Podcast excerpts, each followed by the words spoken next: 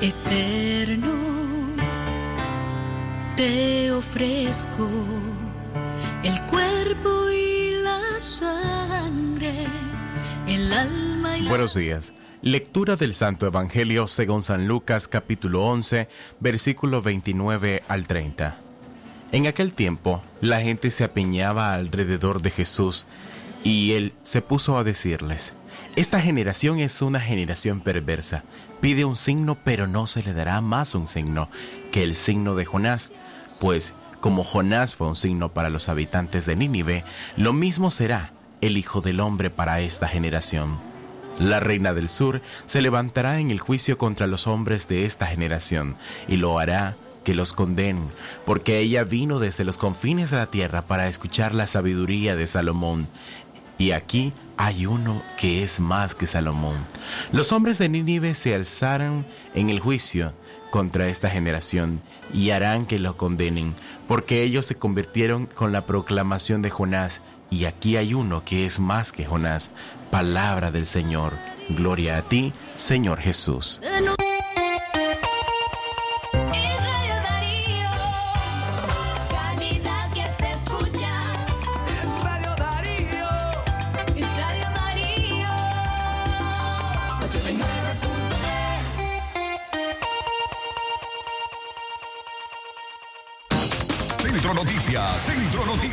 Buenos días, estos son los principales titulares en Centro Noticias. Centro Noticias, Centro Noticias, Centro Noticias. Nicaragua acumula 6.445 contagios y 173 muertes por COVID-19. Noticias, Centro Noticias, Centro Noticias.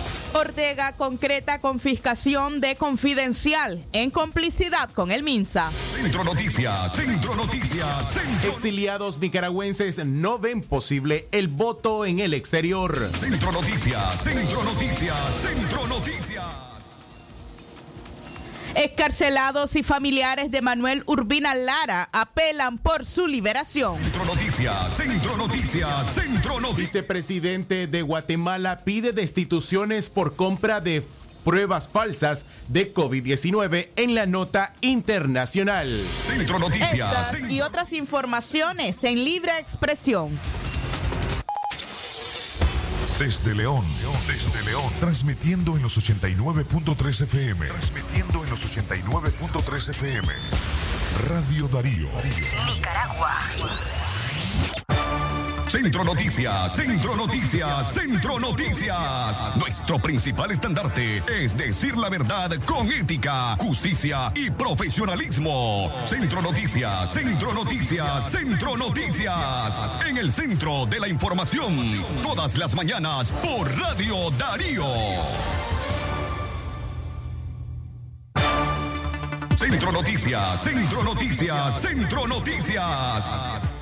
6 de la mañana con 3 minutos. Les saluda Katia Reyes. Gracias por acompañarnos en esta edición de Centro Noticias correspondiente a miércoles 24 de febrero del año 2021. Este es el trabajo periodístico de Leo Cárcamo Herrera, Francisco Torres Tapia, su servidora y por supuesto la dirección técnica con el infalible Jorge Fernando Vallejos. Buenos días, Jorge. Excelente mañana, Katia. Gracias a nuestros oyentes que nos acompañan a través de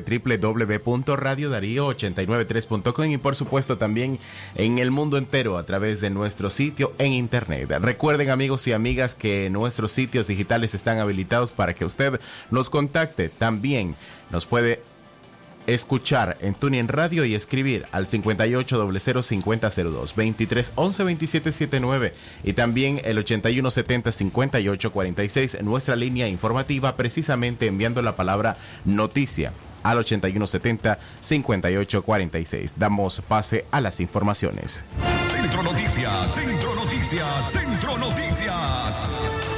Jorge Fernando, los accidentes de tránsito continúan sumando víctimas en el departamento de León. La última víctima es una mujer que se dedicaba a hacer trabajo religioso. Se trata de la pastora Marta Ligia, esposa del pastor Santos López. De manera preliminar se supo que aparentemente ellos eh, iban, venían hacia la ciudad de León en el kilómetro 132 y e impactaron con la parte trasera de una rastra que no tenía señales lumínicas.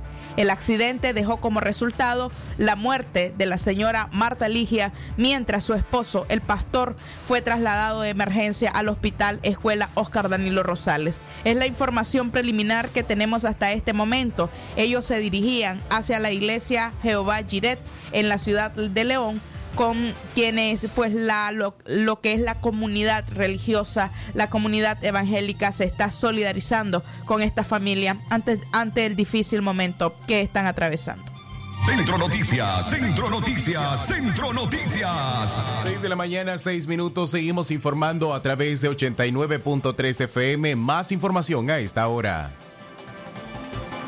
Nicaragua acumula 6.445 contagios y 173 muertes por COVID-19. El Ministerio de Salud aseguró ayer martes que Nicaragua acumula ya 646.445 contagios de COVID-19 y 173 muertes por esa enfermedad. El MINSA aseguró a través de una nota de prensa que en la semana que comprende del 16 al 23 de febrero se reportaron 47 contagios y tan solo una muerte a causa del virus. Sin embargo, el Observatorio Ciudadano del COVID-19 en nuestro país reportó que en la semana del 11 al 17 de febrero fueron nueve personas las que murieron con sintomatología asociada a al coronavirus. Con estas ya son 102 las muertes sospechosas de COVID-19 en el país que registra el organismo entre enero y lo que va de febrero del año 2021. Estas cifras están muy distantes de las que nuestra muestra la institución oficial. Además, en este mismo periodo el observatorio refirió que recibieron sobre 65 nuevos casos sospechosos en 11 departamentos: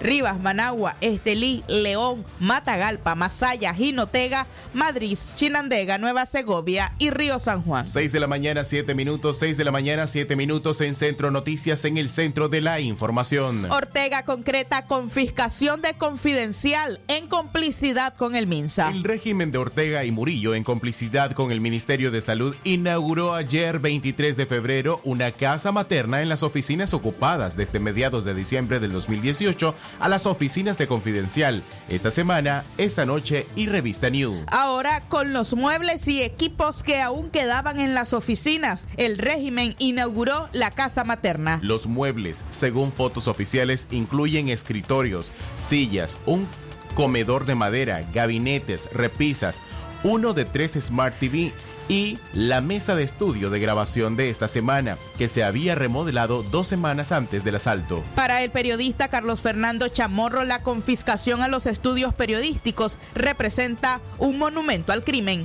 De manera que si lo que han querido hacer es encubrir el cierre de un medio de comunicación, para mí lo que todo el mundo puede apreciar hoy es que la dictadura ha erigido un monumento, un monumento al crimen, un, men- un monumento al crimen de la libertad de prensa y la libertad de expresión en una redacción libre, donde los periodistas producían noticias, información, análisis, comentarios, donde debatían ideas libres. Hoy está el sello de la dictadura. Ahí se impuso Ortega y Murillo lo que nunca pudieron hacer y lo que nunca han podido hacer, que confiscar las ideas, matar el periodismo. Intentan hacerlo simplemente al ocupar físicamente esa redacción. Repito, eso es un monumento al crimen contra la libertad de prensa y contra la libertad de expresión. Un sentimiento de indignación, un sentimiento de resistencia, un sentimiento de convicción, de mayor convicción sobre cuál es nuestro oficio, a qué nos dedicamos nosotros, cuáles son las ideas por las cuales hacemos periodismo. Hacemos periodismo por la libertad, hacemos periodismo para fiscalizar el poder y el poder está tratando de aplastarnos. Pero al mismo tiempo yo lo leo con optimismo, yo veo detrás de esto una derrota de la dictadura. La dictadura no puede confiscar el periodismo. La ocupación a esas redacciones periodísticas incluye 35 computadoras, un estudio de televisión recién estrenado, siete cámaras de televisión, dos editoras de televisión y decenas de accesorios de producción audiovisual, así como la documentación contable e institucional de tres empresas e información privada. Exactamente las 6 de la mañana y 10 minutos a esta hora nos vamos a la primera pausa comercial. Enseguida retornamos con más de Centro Noticias.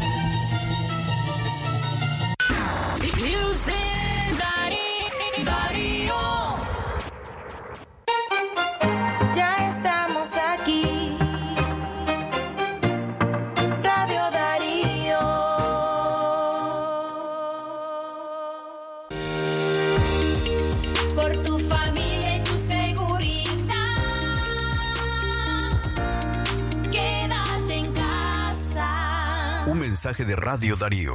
En Centroamérica, amigo se puede decir alero, mae, mucha, chero o brother. Pero cuando nos referimos a la mayor calidad en combustibles y servicio de primera, le llamamos uno. Porque en uno somos orgullosamente centroamericanos, trabajando día y noche para mantenerte siempre en movimiento. Nos une la misma energía para levantar a Centroamérica, porque nuestro corazón es uno, un compromiso con el futuro de Centroamérica. Toda la energía de Raptor más sobrenatural que nunca. Prueba el nuevo Raptor Extracto con té verde y guaraná. Búscalo en tu establecimiento favorito.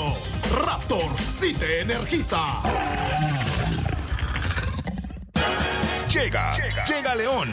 Veterinaria La Solución. Con asesoría y atención de calidad a nuestros productores. Ofreciéndoles gran portafolio de productos veterinarios. Además llega Nescar Spectra. La solución para proteger a sus perros de pulgas, garrapatas y parásitos internos de manera rápida, segura y efectiva. Veterinaria La Solución. Llega a León.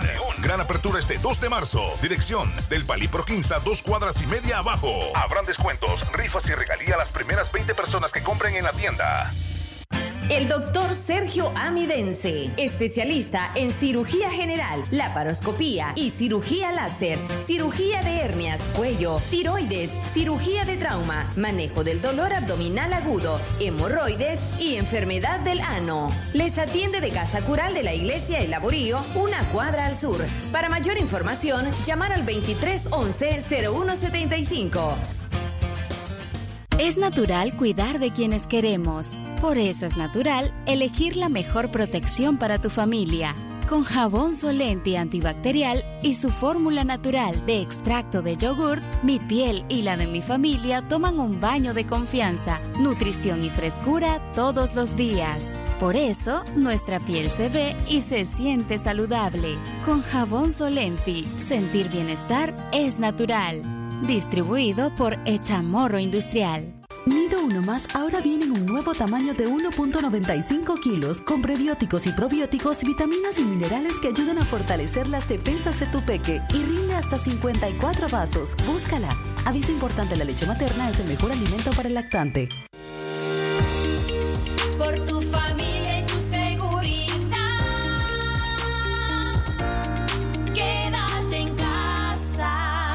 Mensaje de Radio Darío. Darío 89.3. Media Gurú lo confirma. Radio Darío es la radio del indiscutible primer lugar. Centro Noticias, Centro Noticias, Centro Noticias. A las 6 de la mañana con 13 minutos estamos de regreso en su noticiero Centro Noticias. Exiliados nicaragüenses no ven posible el voto en el exterior. Un grupo de nicaragüenses exiliados, miembros del enlace de SOS Nicaragua-Suiza, no ven las condiciones necesarias para poder ejercer su voto en el exterior de cara al ciclo de elecciones presidenciales a efectuarse en noviembre de 2021. Henry Alemán junto a Nayelia Bernard y Lester Martínez de la organización SOS Nicaragua-Suiza coinciden que el tiempo, la logística y la negativa del gobernante Frente Sandinista impiden que la diáspora tenga derecho al voto desde el exterior. Nayelia Bernard señaló, señaló que la politización de embajadas y los consulados nicaragüenses es la principal razón por la que aseguran su voto no tendría ninguna seguridad. No lo veo viable para este año. Recordemos de que este un, sería un proceso nuevo para Nicaragua en donde deben de eh, implementar un nuevo mecanismo para auditar el conteo de votos. A eso le sumamos el tema de la politización de, los de los consulados. Eh, mientras no existan garantías de la defensa de ese voto, de, la, de, auditar esos votos, de que la gente se sienta con plena confianza de ir a votar, no veo un voto en el exterior para esta elección. Sin embargo, Sabemos que por el deterioro, por el deterioro económico y la situación sociopolítica es una de las, uno de, por así decirlo, del llamamiento que hace la comunidad internacional a estas reformas electorales y está incluido dentro de estos cinco, eh, por así decirlo, cinco mecanismos de acción para la reforma electoral. Este año realmente no es viable porque, como te explico nuevamente, la politización de, de, de los consulados a partir de la crisis de la violación de derechos humanos desatada por el régimen de Ortega en abril del 2018, más de 100.000 compatriotas nicaragüenses salieron y permanecen en el exilio. El voto de los nicaragüenses en el exilio político pasa por resolver el problema del voto en el extranjero un derecho que se reconoce explícitamente en el artículo 122 de la ley electoral, pero que para muchos solo es un adorno textual de esa legislación, según Henry Alemán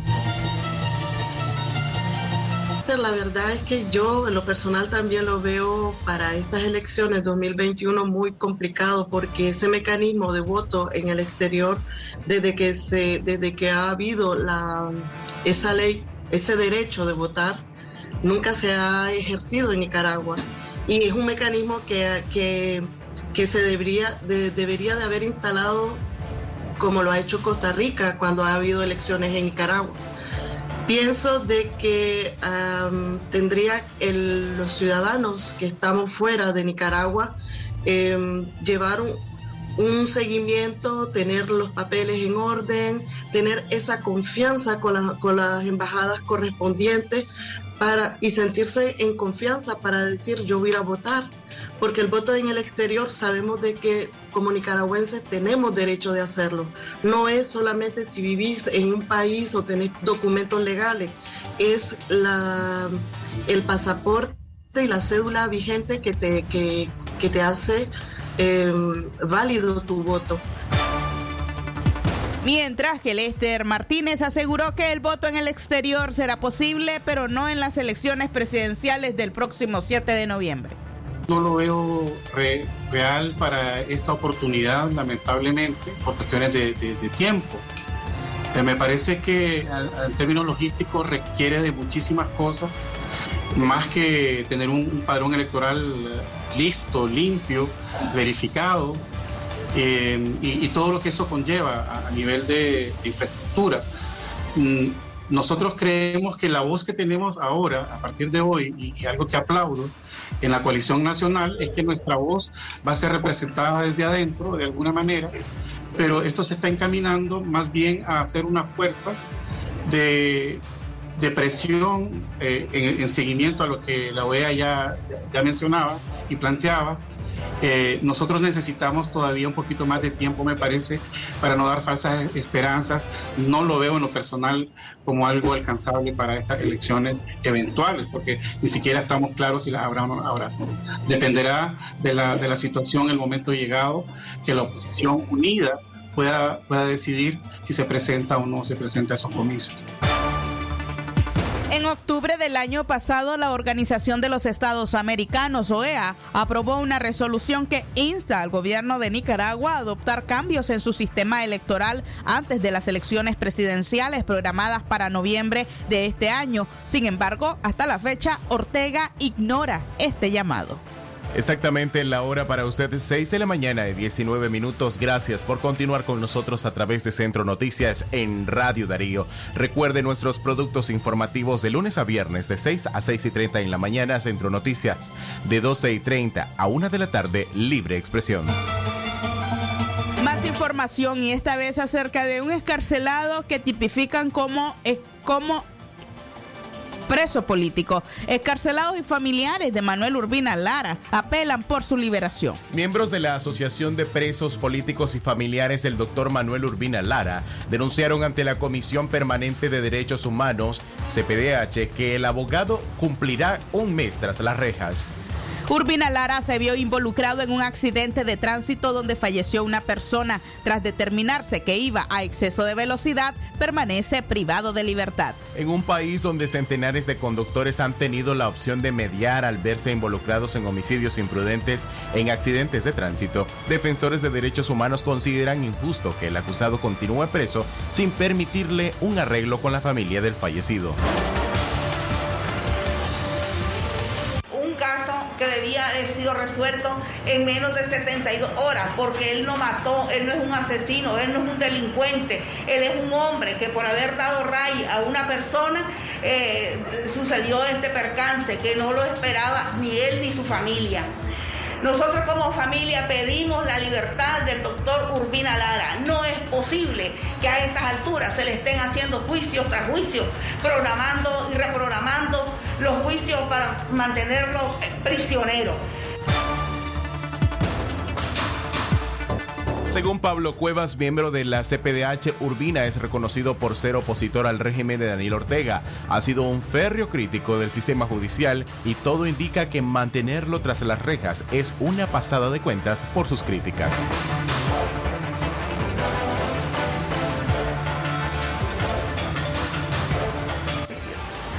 Hemos tenido conocimiento por vía voz de la familia que se han presentado en innumerables ocasiones a la policía y al Ministerio Público para que se les escuche. ¿verdad? Los familiares en este tipo de procesos donde hay un fallecido tienen mucho que decir y el Ministerio Público está obligado a escucharlo, cosa que no ha sucedido, pues han- hemos escuchado de viva voz cómo ellos eh, les ha tocado vivir un verdadero calvario para ser escuchados por su supuesto representante.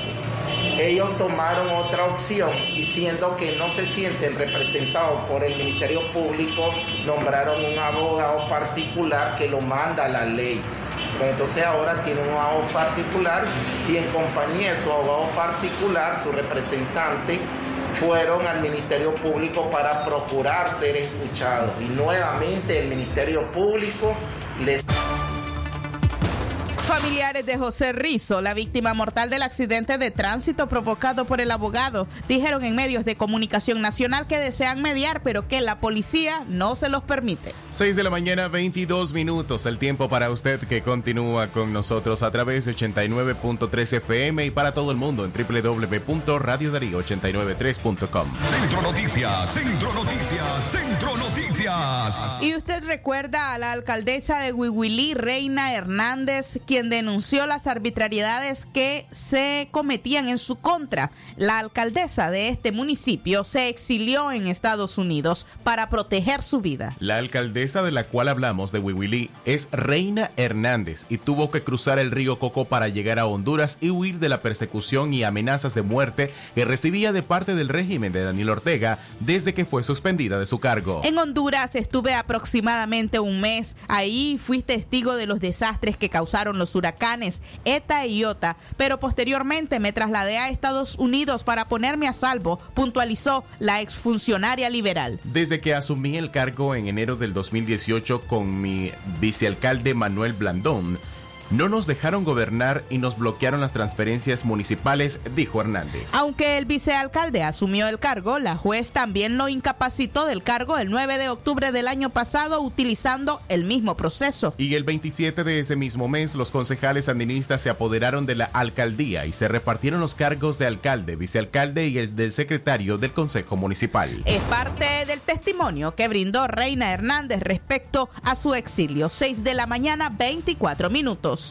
Avanzamos con mucha más información a esta hora. Convocan a profesionales nicaragüenses a formar parte de una nueva red ciudadana. Ayer la Alianza Ciudadana, que la conforma la Alianza Cívica y el Partido Liberal, el Partido Político Ciudadanos por la Libertad, lanzaron oficialmente una nueva red ciudadana que llama al ciberactivismo y a la organización de profesionales y especialistas en diferentes carreras. La Alianza Ciudadana estamos juntos para exigir elecciones libres y ganar esta lucha cívica. Y para organizarnos estamos construyendo una red ciudadana donde todos pueden participar. Si tenés habilidad para transmitir conocimiento, si tenés experiencia legal o médica, si tenés presencia en redes sociales o habilidad para transmitir conocimiento, y lo más importante, si tenés amor y entusiasmo por Nicaragua, podés ser parte de la red ciudadana. Te puedes integrar en las diferentes redes, por ejemplo, capacitadores, activistas digitales, apoyo logístico, red legal. Kitty Monterrey, la red ciudadana es una alternativa para quienes deseen organizarse y alcanzar el deseado sistema democrático en Nicaragua.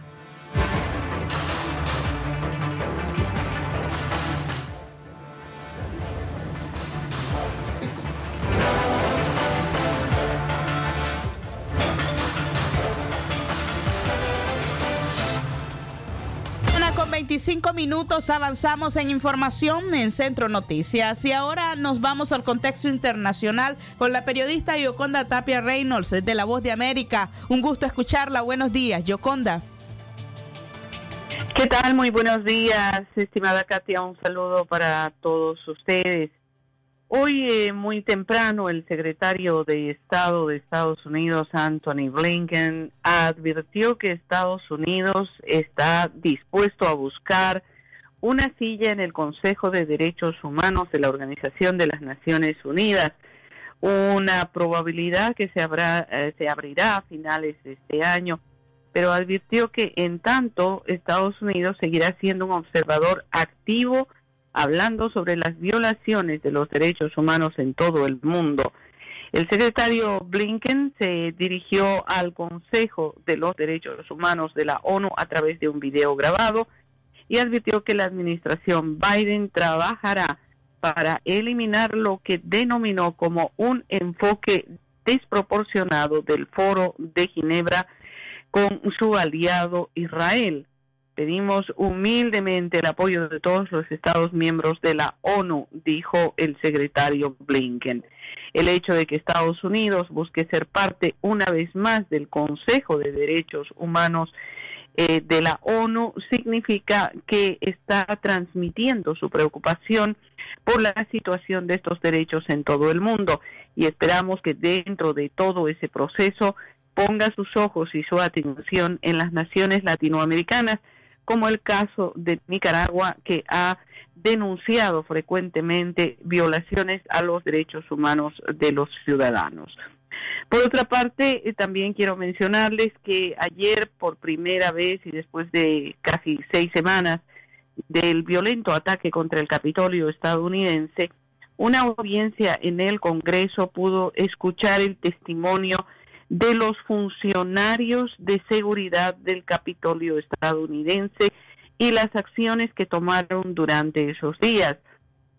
Según se advirtió, el FBI había enviado una advertencia a la policía del Capitolio mencionándoles que una marcha a favor del presidente Donald Trump que se realizaría el 6 de enero podría tornarse violenta. Aparentemente en ese momento solamente se tomaron las medidas mínimas de seguridad al colocar vallas eh, eh, alrededor del Congreso, pero también dos de los más importantes funcionarios que terminaron renunciando a sus cargos después de este violento ataque dijeron que habían solicitado el apoyo de la Guardia Nacional inmediatamente después de que se estableciera que la violencia se desbordaba y que no recibieron respuesta de las autoridades militares en la inmediatez que ellos esperaban.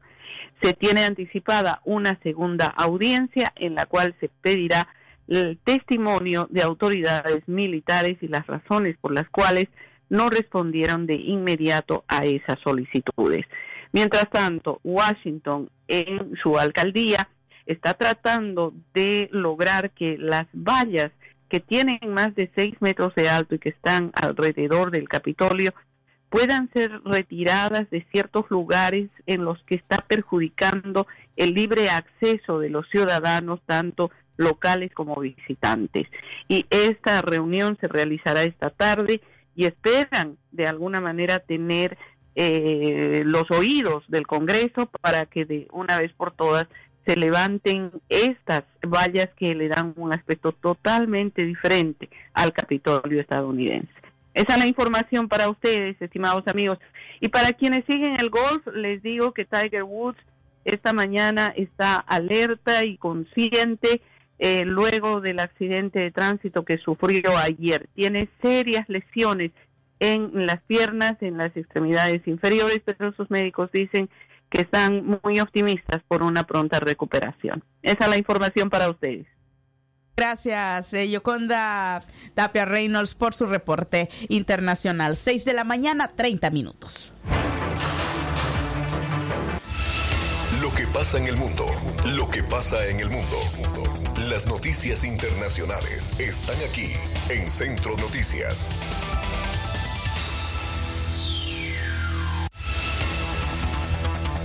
Vicepresidente de Guatemala pide destituciones por compra de pruebas falsas de COVID-19. El escándalo por la compra de pruebas para detectar COVID-19 fueron ser falsas sigue en aumento en Guatemala y el vicepresidente Guillermo Castillo pidió el martes al presidente Alejandro Gianmatei destituir a los funcionarios públicos que aún siguen en sus cargos y han sido señalados de estar involucrados en el fraude. Es un crimen de Estado, dijo Castillo sobre el nuevo escándalo de corrupción en el, en el gobierno por la compra de 30 mil pruebas para detectar COVID-19 por casi un millón de dólares que resultaron ser falsas. Atila Biosystems, la empresa que señalan vendió las pruebas, dijo en un comunicado que concluyen que el presunto fraude perpetrado fue una fabricación local y que trabajará activamente para apoyar al gobierno de Guatemala a garantizar que se haga justicia. Internacionales. 6 de la mañana, 31 minutos, mueren más de 60 personas en un amotinamiento en cárceles de Ecuador. Al menos 62 reclusos murieron en una serie de revueltas que estallaran simultáneamente ayer martes el día martes en tres prisiones del hacinamiento del sistema penitenciario de Ecuador y que según autoridades están relacionadas con choques de bandas criminales que se financian del narcotráfico. El país se enfrenta a una crisis carcelaria sin precedentes. 33 presos fallecieron en la cárcel de Turi en la ciudad de Cuenca, 21 en la regional de Guayaquil y 8 en la de La Tacunga, señaló Edmundo Moncayo, director del Servicio Nacional de Atención a Personas Privadas de Libertad. Por el momento ninguna fuente ha ofrecido una explicación a la coincidencia de los tres motines que estarían parcialmente controlados. Internacionales. Esto fue, fue Noticias Internacionales en Centro Noticias. Y antes de despedirnos, es solamente darles algunos datos acerca de lo que fue el accidente de tránsito donde falleció la mujer que se dedicaba a pastorear una comunidad religiosa, Marta Ligia Villanueva Roa. Tenía 61 años de edad y falleció debido a un trauma craneal que sufrió al estrellar el vehículo en que viajaba junto a su esposo contra una rastra que estaba aparcada sobre la vía. El accidente ocurre en el kilómetro 132 de la carretera León-San Isidro, en este departamento leonés. La pastora Marta Villanueva falleció de inmediato mientras su esposo Santos López resultó gravemente lesionado y él es atendido en el hospital Oscar Danilo Rosales. Aparentemente ellos iban en un vehículo que al parecer no se percataron de la rastra que se encontraba a la orilla de la carretera. Habrá que conocer si esta rastra tenía las señales lumínicas y de lo contrario, si no las tenían, pues son responsables directos del fallecimiento de esta mujer de 61 años. 6 de la mañana, 33 minutos. A usted agradecerle su sintonía, invitarle para que se quede en nuestra programación. De esta manera, usted se informará cada hora a través de nuestros boletines informativos. Que tengan una buena mañana.